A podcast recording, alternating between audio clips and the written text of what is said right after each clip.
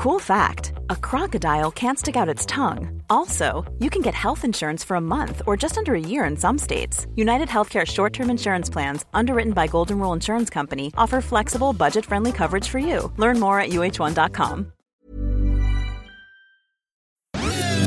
Dixo presenta Factor Kaiser con Max Kaiser. Dixo is back. Una nueva manera de acercarse a la realidad y de buscar la verdad.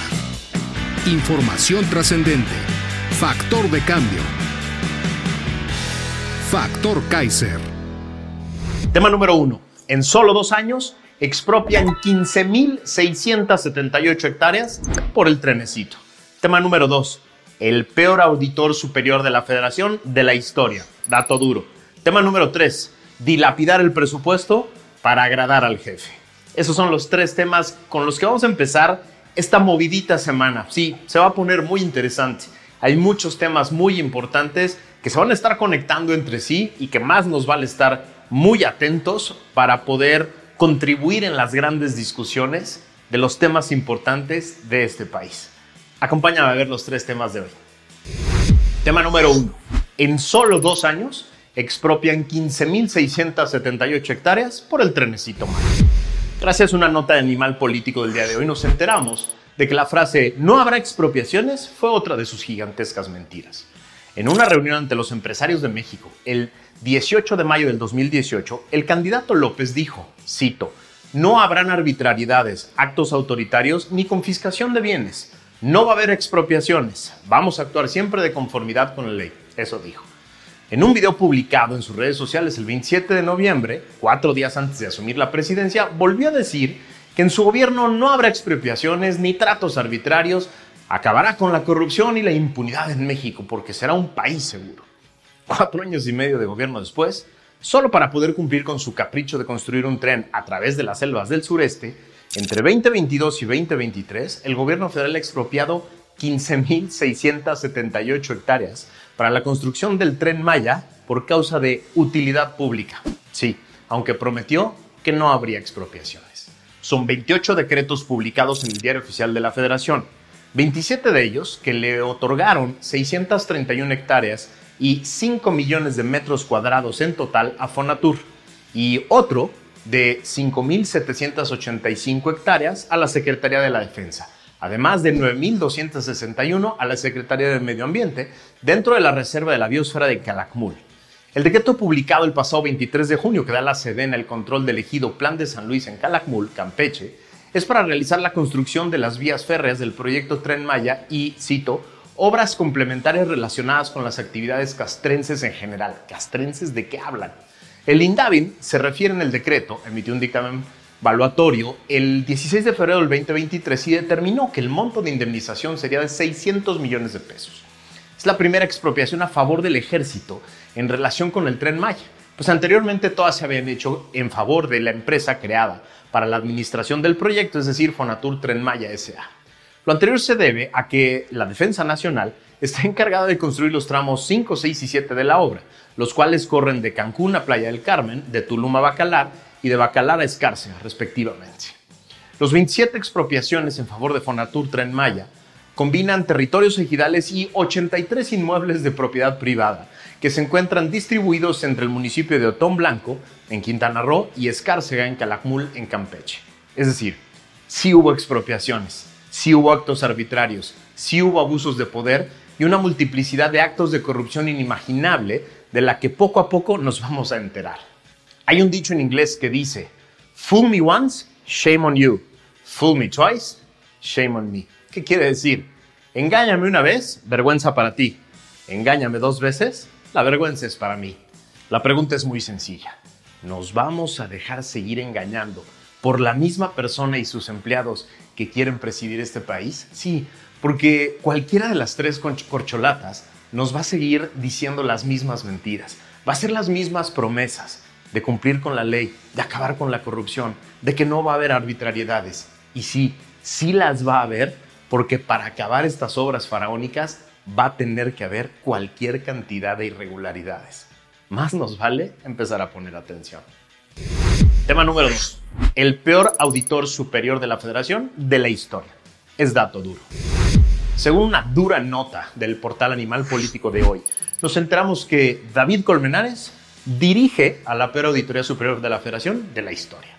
Durante su gestión al frente de la ASF, han disminuido la realización de auditorías forenses, un tipo de investigación en el que el organismo realiza una revisión rigurosa y pormenorizada de procesos, hechos y evidencias con el propósito de documentar la existencia de un presunto acto irregular y actos de corrupción. Entre el 2019 y 2022, la Auditoría Superior de la Federación realizó el menor número de auditorías forenses en los últimos 10 años, mientras en la administración del anterior auditor Juan Manuel Portal se realizaban entre 10 y 15 auditorías forenses por año. En la de Colmenares han sido menos de 10 e incluso en 2021 no hubo ninguna de acuerdo con la revisión del Programa Anual de Auditorías 2013-2022. Las auditorías forenses, en algunos casos, son el preámbulo a una denuncia penal que la ASF puede interponer al encontrar evidencia de un presunto delito. Sin embargo, las denuncias penales en los últimos cinco años se han concentrado en irregularidades del sexenio pasado. El único caso denunciado del gobierno actual es el desvío ocurrido en Segalmex, organismo creado en esta administración y cuyo exdirector, Ignacio Valle, aún mantiene el cargo y ha sido protegido en varias mañaneras por López. Actualmente está al frente del Instituto Nacional para el Federalismo y el Desarrollo Municipal, el INAFED. En la revisión de la cuenta pública 2022, el plan de auditorías contempla realizar 10 auditorías forenses, pero ninguna de ellas será al gobierno de López, sino únicamente a los estados que recibieron recursos de la federación para la construcción de infraestructura social y participaciones federales. Se trata de la primera ocasión en una década que no habrá ni una auditoría forense en algún área del gobierno federal en funciones.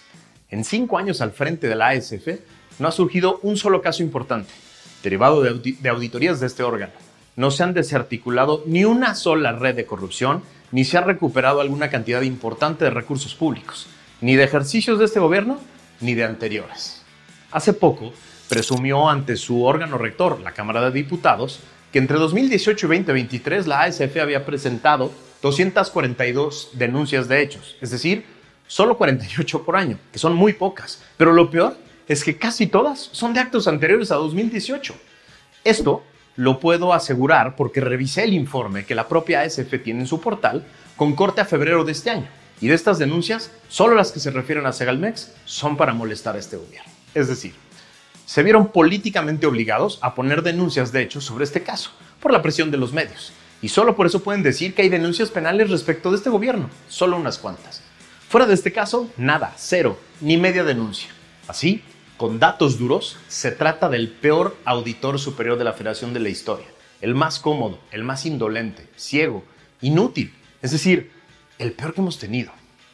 Es nuestro deber ciudadano recuperar la Cámara de Diputados para poner un nuevo auditor superior que sí revise el abismal desastre presupuestal de este gobierno.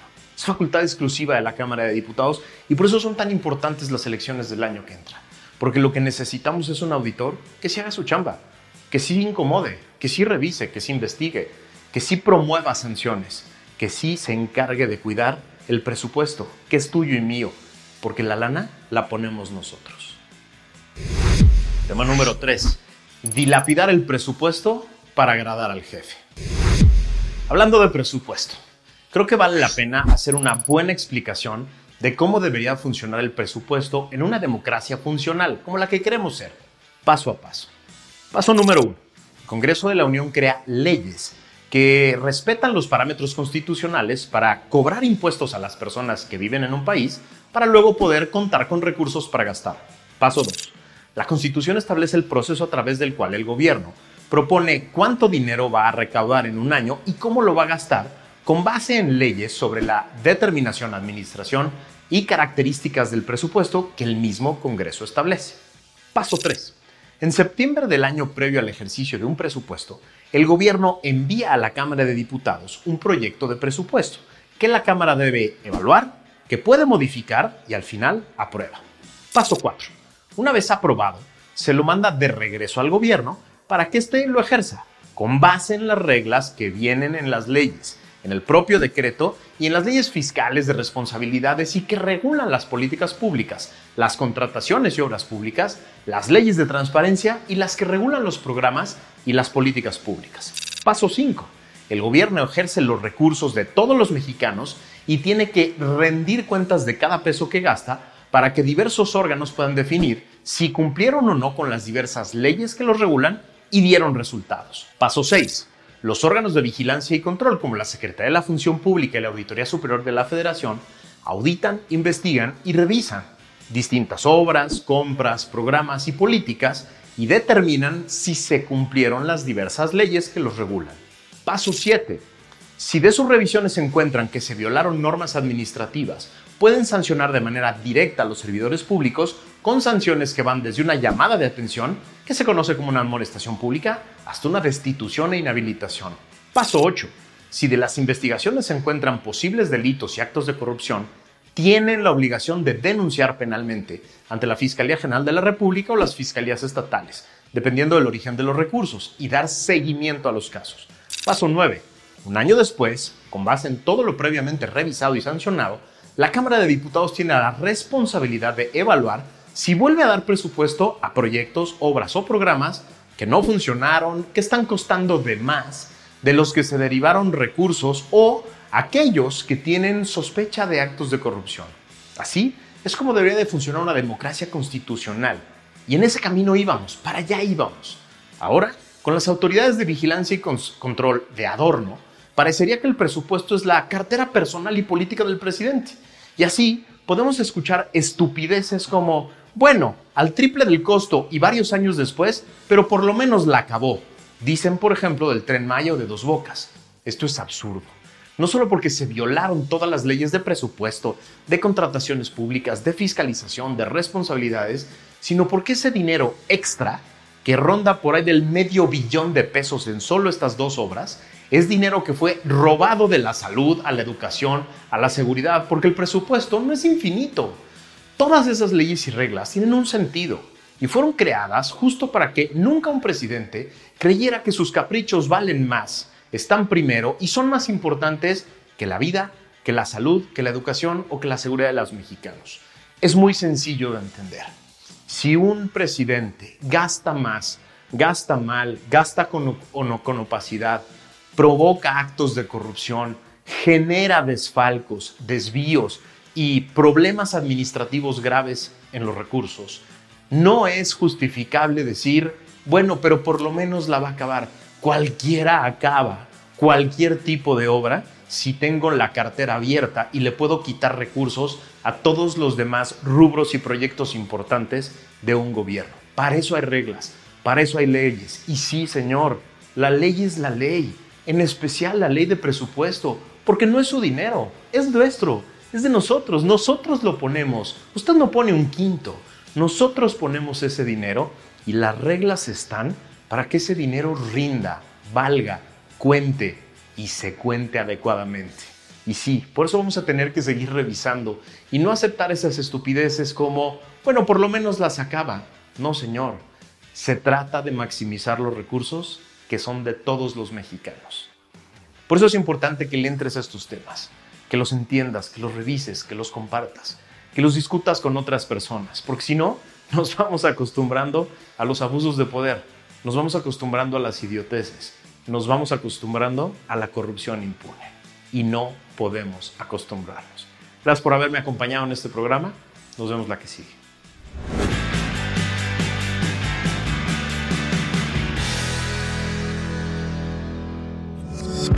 Dixo is back. When you make decisions for your company, you look for the no-brainers. And if you have a lot of mailing to do, stamps.com is the ultimate no-brainer. It streamlines your processes to make your business more efficient, which makes you less busy. Mail checks, invoices, legal documents, and everything you need to keep your business running with stamps.com. Seamlessly connect with every major marketplace and shopping cart Schedule package pickups and see your cheapest and fastest shipping options from different carriers with rates up to 89% off USPS and UPS rates. And with the Stamps.com mobile app, you can take care of mailing and shipping wherever you are. Make the same no-brainer decision as over 1 million other businesses with stamps.com. Sign up with code program for a 4-week trial plus free postage and a free digital scale. No long-term commitments or contracts. That's stamps.com. Code program.